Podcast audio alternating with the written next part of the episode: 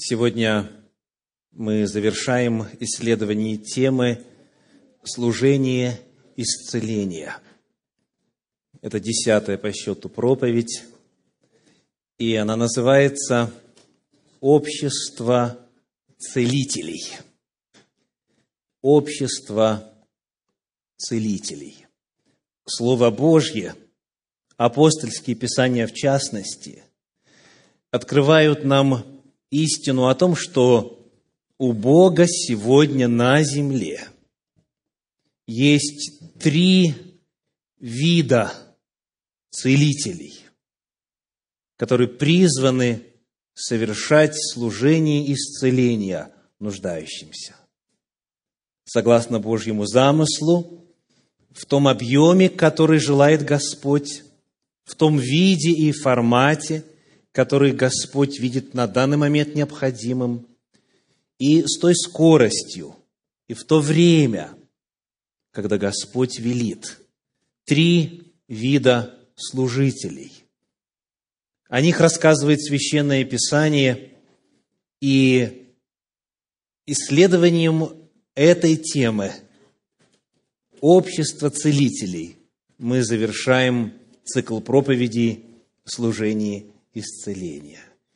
И первое место, к которому я приглашаю вас обратиться сегодня, находится в первом послании апостола Павла Коринфянам, 12 главе. Первое послание Коринфянам, 12 глава, где мы будем читать стихи с 4 по 11. 12 глава, стихи с 4 по 11. «Дары различны, но Дух один и тот же, и служения различны, а Господь один и тот же, и действия различны, а Бог один и тот же, производящий все во всех. Но каждому дается проявление Духа на пользу. Одному дается Духом слово мудрости – другому слово знания тем же духом, иному вера тем же духом, иному дары исцелений тем же духом, иному чудотворения, иному пророчества, иному развлечение духов, иному разные языки, иному истолкование языков – все же сие производит один и тот же Дух, разделяя каждому особо, как ему угодно. Итак, обратили ли вы внимание на очень важные слова, описывающие первую группу целителей, которые у Господа по Его благой воле и милосердию есть здесь, на земле – как они обозначены? Кто это такие? Что это за группа людей?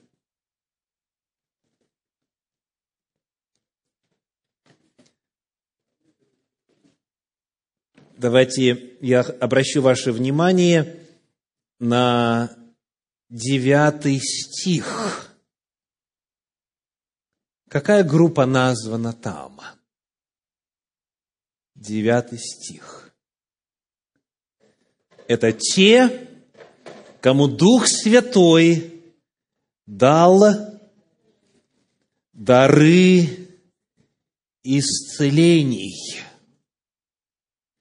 Первая группа людей – это те, которые обрели от Святого Духа особые дары, уникальные способности, сверхъестественные способности.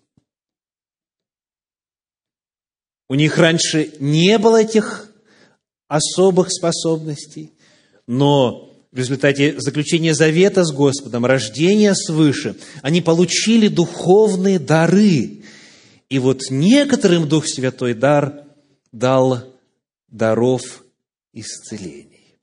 Это первая категория людей те, у кого есть дары исцеления. Как вы думаете, почему слово «дар» используется во множественном числе, равно как и слово «исцеление» используется во множественном числе? Не дар исцеления, а дары исцелений.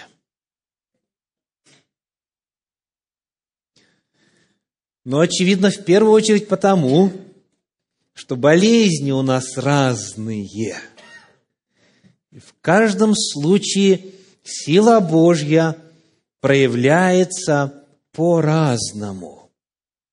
Священное Писание неоднократно, рассказывая о служении Иисуса Христа, говорит, что Он исцелял больных всяким недугом, различными заболеваниями. И в каждом случае сила Божья проявляется по-особенному. Дары исцелений – это то, что есть у представителей вот этой первой группы в теле Господнем, в теле Иисуса Христа, в теле Церкви Божьей на земле. Есть люди, для которых служение исцеления – это дар, дар свыше. И они обретают его тогда, когда соединяются с Господом. Вот это первая группа. Послушайте, что об этой группе написано в церковном комментарии на этот стих. Судя по всему, имеющие этот дар обладали в своем служении знанием и указаниями от Бога и исцеляли лишь тех, которым их направлял Бог. То есть те люди, у которых в действительности на страницах Священного Писания описаны эти дары исцелений, они просто подходили к человеку, говорили слово, Иногда это сопровождалось возложением рук, иногда сопровождалось елеопомазанием, но суть была в другом. У них не было неудач в этом служении. За исключением случаев, когда люди сами не верили, да? Об этом мы с вами говорили. Но вот они, произнося слово, могли сказать, во имя Иисуса Христа повелеваю тебе. И когда они это говорили, у них не было ни малейшего сомнения в том, что с человеком сейчас произойдет именно то, что они своими устами описывают. Это люди, согласно церковному комментарию, которые, судя по всему, обладали в своем служении знанием и указаниями от Бога непосредственно и исцеляли лишь тех, которым их направлял Бог. Давайте приведем один из э, примеров вот такого дара на страницах Священного Писания. Помните ли вы, вот у кого такой дар продемонстрирован? Пока вы вспоминаете, укажем некоторые очень важные моменты, которые отражены в тексте только что прочитанном. Первое послание Коринфянам, 12 глава. Скажите, у всех ли есть этот дар? У всех ли есть дары исцелений? Что говорит Священное Писание? Нет, не у всех. Прочитаем чуть-чуть ниже. Это у нас первое послание Коринфянам, 12 глава. Мы прочитаем стихи с 38, вернее, с 28 по 30.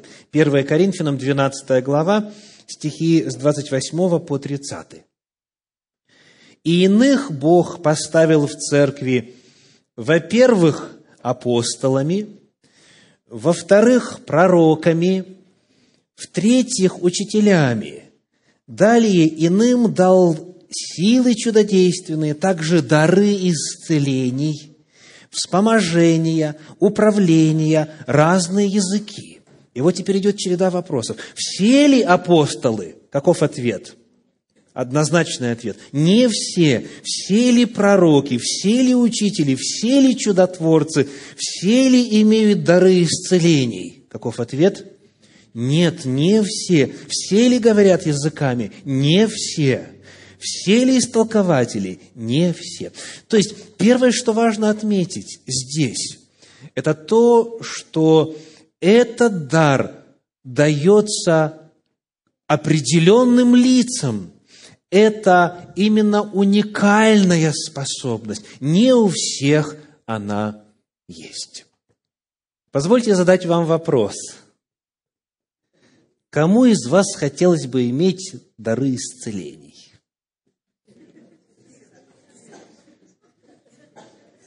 Хотелось бы, правда? Скажите, что на эту тему Священное Писание нам рассказывает в этом отрывке? Откуда становится известно, какой дар у человека будет? Кто принимает решение, какой у кого будет духовный дар? Одиннадцатый стих. Одиннадцатый стих. Сказано, «Все же сие производит один и тот же Дух, разделяя каждому особо, как ему угодно». Одиннадцатый стих. «Как ему угодно». Господь нас хорошо знает – и в своей премудрости наделяет нас теми дарами, которые нам не повредят, которым нам по силу будет, с которыми мы сможем служить, которые смогут принести благословение и нам, и окружающим. Потому решение о том, у кого будут дары исцелений, принимает сам Господь, Дух Святой. Повторим, какова первая группа целителей в обществе Господнем? Это те люди, у которых есть особый дар от Господа, сверхъестественный дар. Они этому не учились, экзамены не сдавали, они в себе обнаружили эту способность, когда начали служить, когда начали молиться, когда начали помогать страждущим и больным. Первая группа людей – это те, у кого есть дар исцеления, дары исцелений. И вот теперь иллюстрация из Священного Писания. Пример человека, у которого был дар исцеления. И книга «Деяния апостолов», третья глава, первые восемь стихов. Книга Деяния апостолов, третья глава, первые восемь стихов. Петр и Иоанн шли вместе в храм в час молитвы девятый. Третья глава, первые восемь стихов.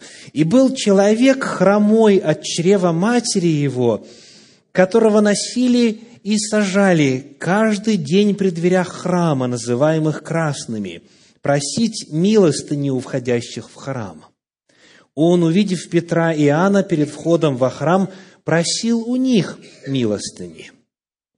Петр с Иоанном, всмотревшись в него, сказали, «Взгляни на нас». И он пристально смотрел на них, надеясь получить от них что-нибудь. Но Петр сказал, «Серебра и золота нет у меня, а что имею, то даю тебе. Во имя Иисуса Христа, Назарея, встань и ходи». И, взяв его за правую руку, поднял, и вдруг укрепились его ступни и колено, и, вскочив, встал, и начал ходить, и вошел с ними в храм, ходя и скача, и хваля Бога. Хочу обратить ваше внимание на формулировку которую использует апостол Петр, обращаясь к этому человеку. Что он ему говорит? Серебра и золота нет у меня. А дальше? А что имею? Слышите? А что имею, то даю тебе. У Петра апостола было нечто, что он мог дать. И это нечто – это дары исцелений. Он точно знал, есть у него оно или нет.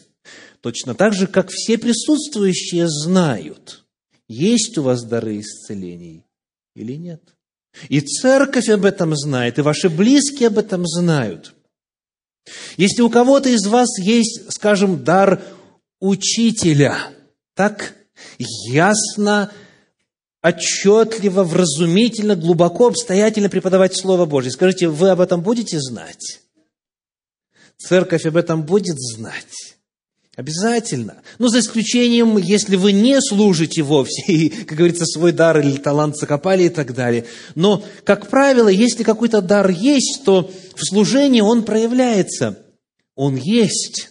Петр говорит, что имею – вот у него был этот дар, у него была от Господа способность. И об этом все знали. И настолько даже сказано, что в Иерусалим со всех окрестностей стекались люди в надежде, что даже если тень Петра упадет на них, то они выздоровеют. У Петра был дар исцеления. У него были дары исцелений. Он совершал исцеление. В Священном Писании написано, что у Церкви Божией нет недостатка ни в каком даровании, вплоть до момента второго пришествия Иисуса Христа.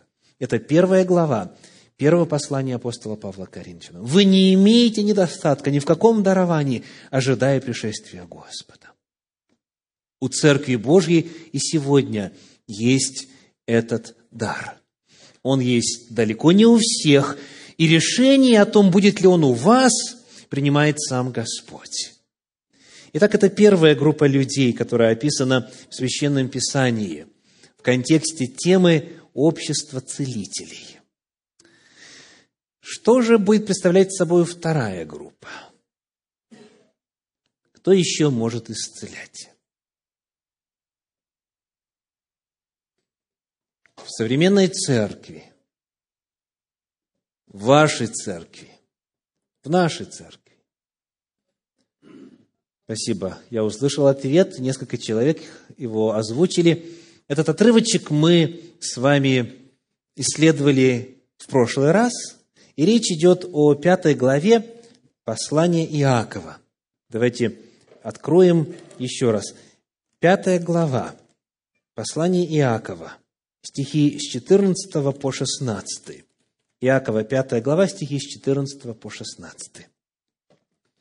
Болен ли кто из вас, пусть призовет пресвитера в церкви, и пусть помолятся над ним, помазавший его елеем во имя Господне, и молитва веры исцелит болящего, и восставит его Господь, и если он соделал грехи, простятся ему. Признавайтесь друг пред другом в проступках и молитесь друг за друга, чтобы исцелиться. Много может усиленная молитва праведного. Так, болен ли кто из вас? Зовите кого? Пресвитеров. Вторая группа, которая описана в Священном Писании, в апостольских Писаниях, людей, призванных совершать служение исцеления, это пресвитеры. Ну, теперь вопрос всем присутствующим. Кого избирают в пресвитеры? Вспоминайте списки, вспоминайте признаки, указанные и в послании Тимофею, и в послании Титу. Кто должен быть или кто может быть избран служить пресвитером? Вспомнили? Замечательно. Есть ли там такое условие? У кого есть дар исцеления? Нету. Сказано, одной жены муж, то есть верность сохраняет в взаимоотношениях, не пьяница, умеющий домом своим управлять и так далее. То есть там есть целый ряд критериев, но среди них нету критерия, который бы звучал так, если есть дары исцеления. Следовательно, эта вторая группа людей, она призывается для служения исцеления, так и сказано, пусть призовут, пусть призовет пресвитера в церкви. Она призывается не в силу своих особых духовных даров, а в силу чего? В силу, как у нас сказали бы, своего положения в силу своего статуса, в силу того, что им церковь доверила власть. Они обладают властью представлять общину. Это руководители поместной церкви. Мы читаем, например, в книге «Деяния апостолов» в 14 главе, 23 стихе вот такое сообщение. Деяния апостолов 14, 23. «Рукоположивши же им пресвитеров в каждой церкви, они помолились с постом и предали их Господу, в которого уверовали. Этот стих описывает завершение одного из миссионерских путешествий апостола Павла и его сотрудников. Они, куда приходили, организовывали там общины, организовывали церкви. И сказано, возвращаясь назад, они в каждой церкви рукоположили пресвитеров. То есть, иными словами, в каждой церкви есть в контексте нашей проповеди кто? Целители. Целители. Не в том смысле, что они обладают какими-то способностями.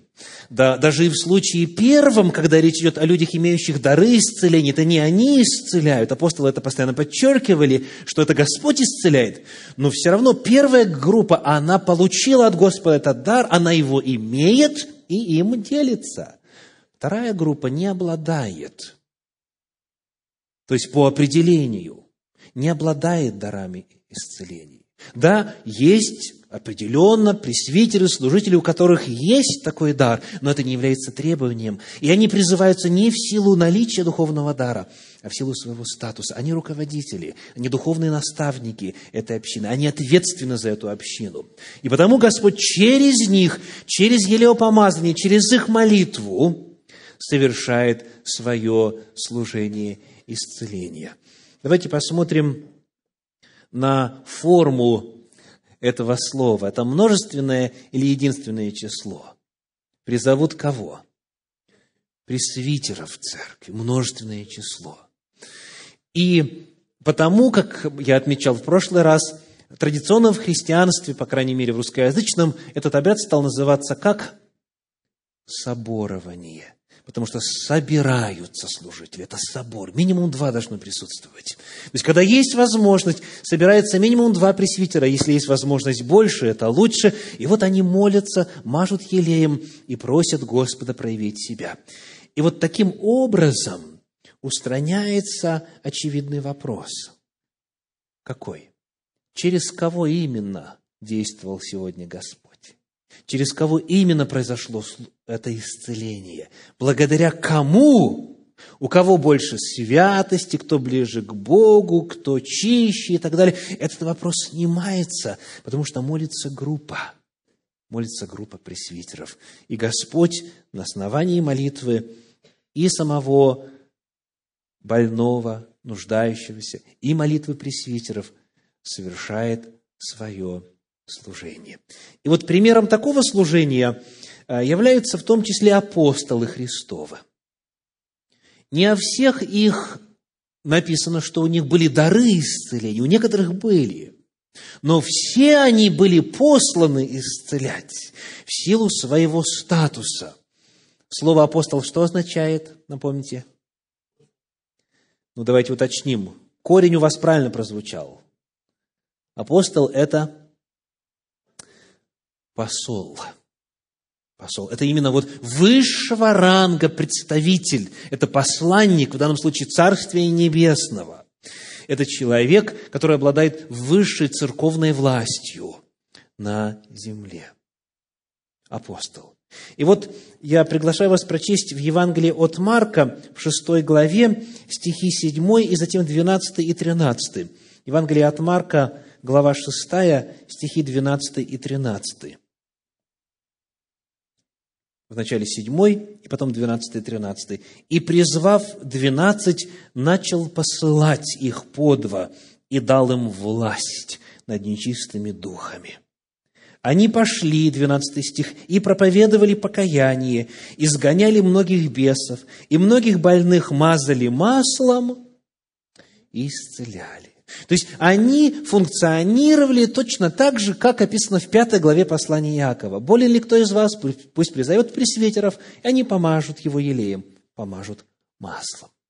То есть есть те, кто может быть использован Господом в силу самого факта избрания на пресвитерское служение в церкви. Слово «пресвитер», напомним, означает что? Старейшина. То есть это именно главные руководители церкви, поместной церкви. Ну что ж, первая группа целителей – это те, у кого от Духа Святого есть дары исцелений. Вторая группа, которая этих даров может не иметь, но они обладают статусом и властью в Церкви Божьей, и потому Господь через них служит. Что же будет представлять собой третья группа целителей? в обществе целителей, в церкви Иисуса Христа. Какие у вас могут быть мысли? Кто еще может совершать служение исцеления? Нам нужны конкретные призывы и обетования из Священного Писания. Кто еще может исцелять? Аллилуйя! Аллилуйя! В действительности минимум вот два отрывочка нам нужно сейчас вспомнить. Ну, давайте начнем с того, который раньше встречается, если идти просто по тексту Писания. Это Евангелие от Луки, 16 глава. Евангелие, э, Евангелие от Марка. Евангелие от Марка, 16 глава. Последняя глава, э, мы там прочитаем стихи с 16 по 18. Евангелие от Марка, 16 глава, стихи 16 по 18. «Кто будет веровать и креститься, спасен будет, а кто не будет веровать, осужден будет. Уверовавших же будут сопровождать сии знамения. Именем моим будут изгонять бесов, будут говорить новыми языками, будут брать змей, и если что смертоносное выпьют, не повредит им, возложат руки на больных, и они будут здоровы. Или, как говорит подлинник, им станет хорошо. Итак, что представляет собой третья группа? Кто это? Сказано, что все, кто поверил, и все, кто крестился, все, кто вошел в завет с Господом, вот их, уверовавших и заключивших завет с Господом, будут сопровождать сии знамения. Вот одно из них возложат руки на больных – и они будут здоровы. Итак, это относится к кому? Ко всем христианам. Ко всем, кто поверил и заключил завет с Господом водным крещением. Они, сказано, возложат руки на больных, и больным будет легче. И вот условие здесь очень ясно изложено. Это вера, а вера предполагает объект веры, упоминается проповедь, говорится в 15 стихе, «Идите по всему миру и проповедуйте Евангелие всей твари». Это и Евангелие благодати, спасения, и Евангелие царствия, вся истина Божья. Вот кто будет внимать этой истине, кто будет веровать, кто принимает истину Божью в свою жизнь, кто принимает Спасителя в свою жизнь, кто окрестится и таким образом войдет в завет с Ним, вот тот, тот обретает от Господа и поручение, и власть возлагать руки на больных, для того, чтобы Господь мог совершать через этот акт служение исцеления. Давайте посмотрим на один пример вот такого рода целителей на страницах Священного Писания. Это книга «Деяния апостолов», 9 глава – Деяния апостолов, 9 глава, стихи с 10 по 17. 9 глава, стихи с 10 по 17. В Дамаске был один ученик именем Анания. Термин «ученик» сразу же нуждается в прояснении, потому что может идти мгновенная ассоциация с апостолами. Нет, Ананий не был апостолом. Термин «ученик» в книге «Деяния апостолов» а, означает следующее – я перелистну две страницы назад, книга Деяния апостолов, 6 глава, стих 7, Деяния 6, 7. Сказано, «И Слово Божье росло, и число учеников весьма умножалось в Иерусалиме, и из священников очень многие покорились вере». Итак, слово «ученик» что означало? Уверовавший. Или мы сегодня сказали бы член церкви, да, то есть присоединившийся к церкви. Термин «ученик» – это термин, обозначающий большинство из присутствующих сегодня, тех, кто в завете с Господом. Итак, возвращаемся к нашему тексту. Деяния апостолов, 9 глава, 10 стих. «В Дамаске был один ученик именем Анания. И Господь в видении сказал ему, Анания. Он сказал, я, Господи. Господь же сказал ему, встань и пойди на улицу, так называемую прямую, и спроси в Иудином доме Тарсянина по именем Савла. Он теперь молится и видел в видении мужа именем Ананию, пришедшего к нему и возложившего на него руку, в подлиннике руки, множественное число, чтобы он прозрел. Она не отвечал. Господи, я слышал от многих о сем человеке, сколько зла сделал он святым Твоим в Иерусалиме, и здесь имеет от первосвященников власть вязать всех призывающих имя Твое. Но Господь сказал ему, иди, ибо он есть мой избранный сосуд, чтобы возвещать имя Мое пред народами и царями и сынами Израилевыми, и я покажу ему, сколько он должен пострадать за имя Мое. Анания пошел и вошел в дом, и, возложив на него руки, сказал, «Брат Савл, Господь Иисус, явившийся тебе на пути, которым ты шел, послал меня, чтобы ты прозрел и исполнился Святого Духа». И тотчас, как бы чешуя отпала от глаз его, и вдруг он прозрел и, встав, крестился. Давайте проанализируем хотя бы в общих чертах этот отрывочек. Скажите, знал ли Анания за собой, судя по тому, что нам дано здесь, знал ли Анания за собой дары исцелений? Похоже, что нет.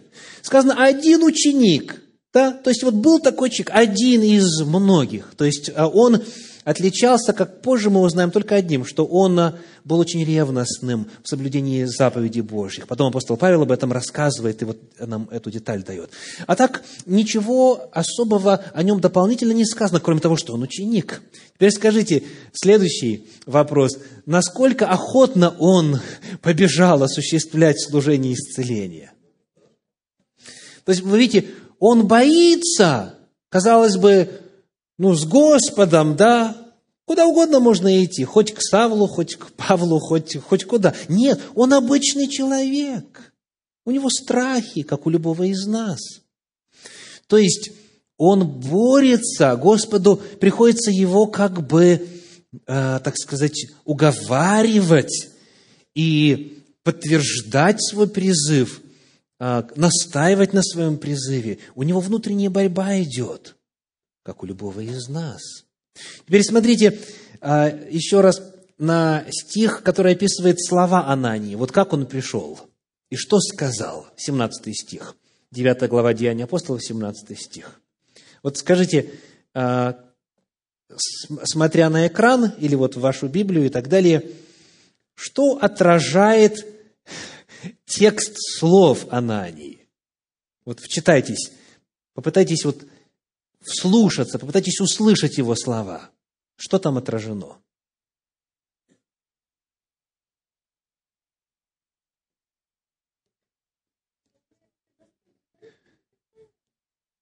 Скажите, молится ли он о том, чтобы Савл выздоровел? Нет. Повелевает ли он, чтобы Савл выздоровел? Нет. Что он делает? Он говорит, меня, меня тут послали сказать вот такие слова. Вот и все.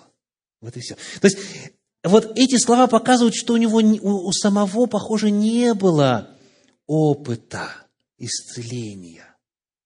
Он как бы говорит и верит, и, может быть, и не до конца верит. То есть его слова показывают серьезную разницу между тем, как, например, говорили обладатели дара исцеления, да? Те точно знали, и у тех опыт был.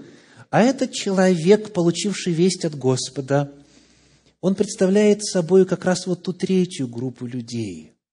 Он говорит, брат Савул, Господь Иисус, явившийся тебе на пути, которым ты шел, послал меня, чтобы ты прозрел и исполнился Святого Духа. Вот и все, что он может сказать. Но это и все, что он должен сказать. Потому что теперь, если мы вспомним второй отрывочек, который был вами вот назван, это а, послание Якова, 5 глава, 16 стих, там говорится, послание Якова, 5 глава, 16 стих, молитесь друг за друга, чтобы исцелиться. Кто может молиться? Все. Все мы. Но вот здесь, в данном случае, эта молитва сопровождалась чем?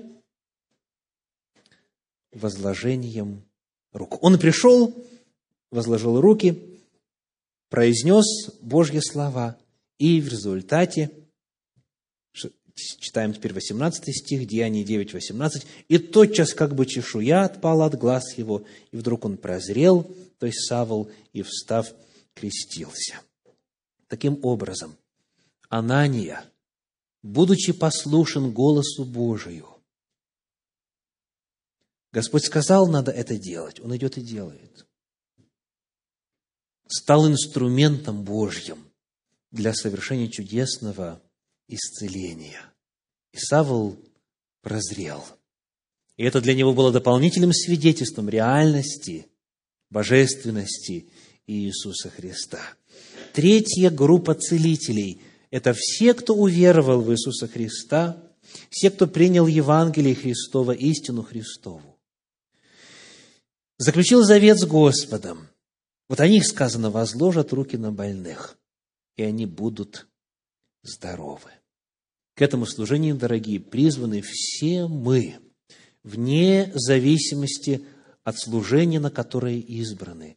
Все уверовавшие и крещенные призваны возлагать друг на друга руки и молиться друг за друга, чтобы исцеляться. Это третья группа целителей. Божий замысел о Его церкви заключается в том, чтобы она была телом Христа на земле, правда? Сказано, она есть тело Его, полнота, наполняющего все во всем. Я цитирую сейчас последний стих из, а точнее, 23 стих 1 главы послания апостола Павла в Ефес, Ефесянам 1, 23. Церковь есть тело Иисуса Христа, полнота, наполняющего все во всем. И через свою церковь Господь Иисус сегодня продолжает свое служение. Церковь, будучи телом Иисуса Христа на земле, оставлена для того, чтобы продолжать здесь миссию Иисуса Христа на земле. И Иисус Христос в свое время об этом сказал так. Евангелие от Иоанна, 14 глава, стих 12. Иоанна 14, 12. «Истинно, истинно говорю вам, верующий в Меня, дела, которые творю Я, и Он сотворит, и больше сих сотворит, потому что я к Отцу моему иду». То есть я ухожу, но на земле остается церковь моя, тело мое, которое будет творить дела больше тех, которые я сотворил. Но для этого необходимо, чтобы те, кто представляет собою тело Христова, во-первых, об этом знали. Не знаю, как ваш опыт в этом отношении, а мой свидетельствует о том, что когда я вот, совершая служение или помазание, призываю к тому, чтобы не только я и пресвитеры со мной молящиеся возложили руки на больного, а все присутствующие, члены семьи или вот друзья, родные, близкие, кто хочет исцеления, то я почти всегда слышу один и тот же вопрос. А нам можно? А можно ли нам возлагать руки? Мы же не рукоположенные, да, мы же не пресвитеры, мы не пасторы, там, мы не руководители. Дорогие, не только можно, а нужно. В этом ваше служение. Господу на земле нужны руки, через которые Он мог бы совершать свое исцеление. И к этому все призваны, все, кто веровал в Него, и все, кто в завете с Ним. Вы тело Христова. И если не вы будете исцелять, то кто будет исцелять?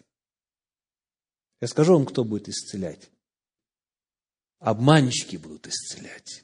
Потому что больных много на земле.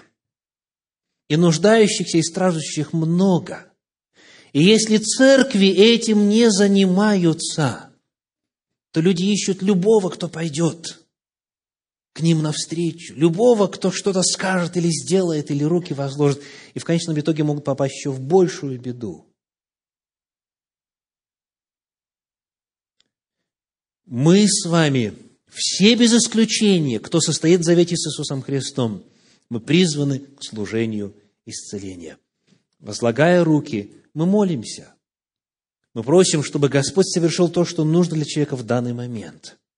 И Господь решает, как, с какой скоростью и в каком формате исцелить этого человека. И от чего исцелить в данный момент, от чего позже. Мы призваны быть руками Иисуса Христа здесь, на земле, для того, чтобы служение исцеления продолжалось. Через тело Иисуса Христа действует неограниченная Божья сила, но действует только через тех, кто верит. И как безмерно величие могущества Его в нас, кто помнит следующее слово, верующих по действию державной силы Его. Это первая глава послания апостола Павла в Ефес. Безмерно величие могущественной силы Его, действующей в нас, верующих. Как называлась наша тема сегодня? Общество целителей. Слово Божье раскрывает, что у Бога на земле сегодня есть три вида целителей. Во-первых, тех, кто имеет духовные дары, дары исцелений. Во-вторых, все служители церкви, пресвитеры, избранные для того, чтобы совершать служение елеопомазания. И в-третьих, все, кто веровал и крестился во имя Иисуса Христа, они возложат руки на больных, и тем станет легче. Божья церковь на земле – это и есть общество целителей. И каждая церковь может и должна стать вот таким местом исцеления. Сегодня, в завершении своей проповеди, я хочу прочитать для вас один абзац из книги, которую я уже упоминал в этом цикле. Книга называется «Молитва об исцелении», страница седьмая. Христос сейчас обращается к нам – прося нас протянуть руку ближнему, нуждающемуся в исцелении, протянуть с любовью и состраданием. Только прислушайтесь, и вы различите среди шума мира сего тихий глаз Божий – и даже если вы никогда не возлагали руки на человека, которому больно и трудно, никогда не молились об исцелении, ответьте на этот зов. Ведь надо же когда-то начинать. И этот ваш поступок станет шагом на пути исцеления не только страждущего, но и для вас самих. Будьте целителями. Будьте вот теми каналами, через которые Бог обещал и может, и обязательно будет действовать сегодня. Через тех, кто верой примет это слово и будет возлагать руки на нуждающихся и по милости Господних их исцелять. Будьте обществом целителей. Аминь.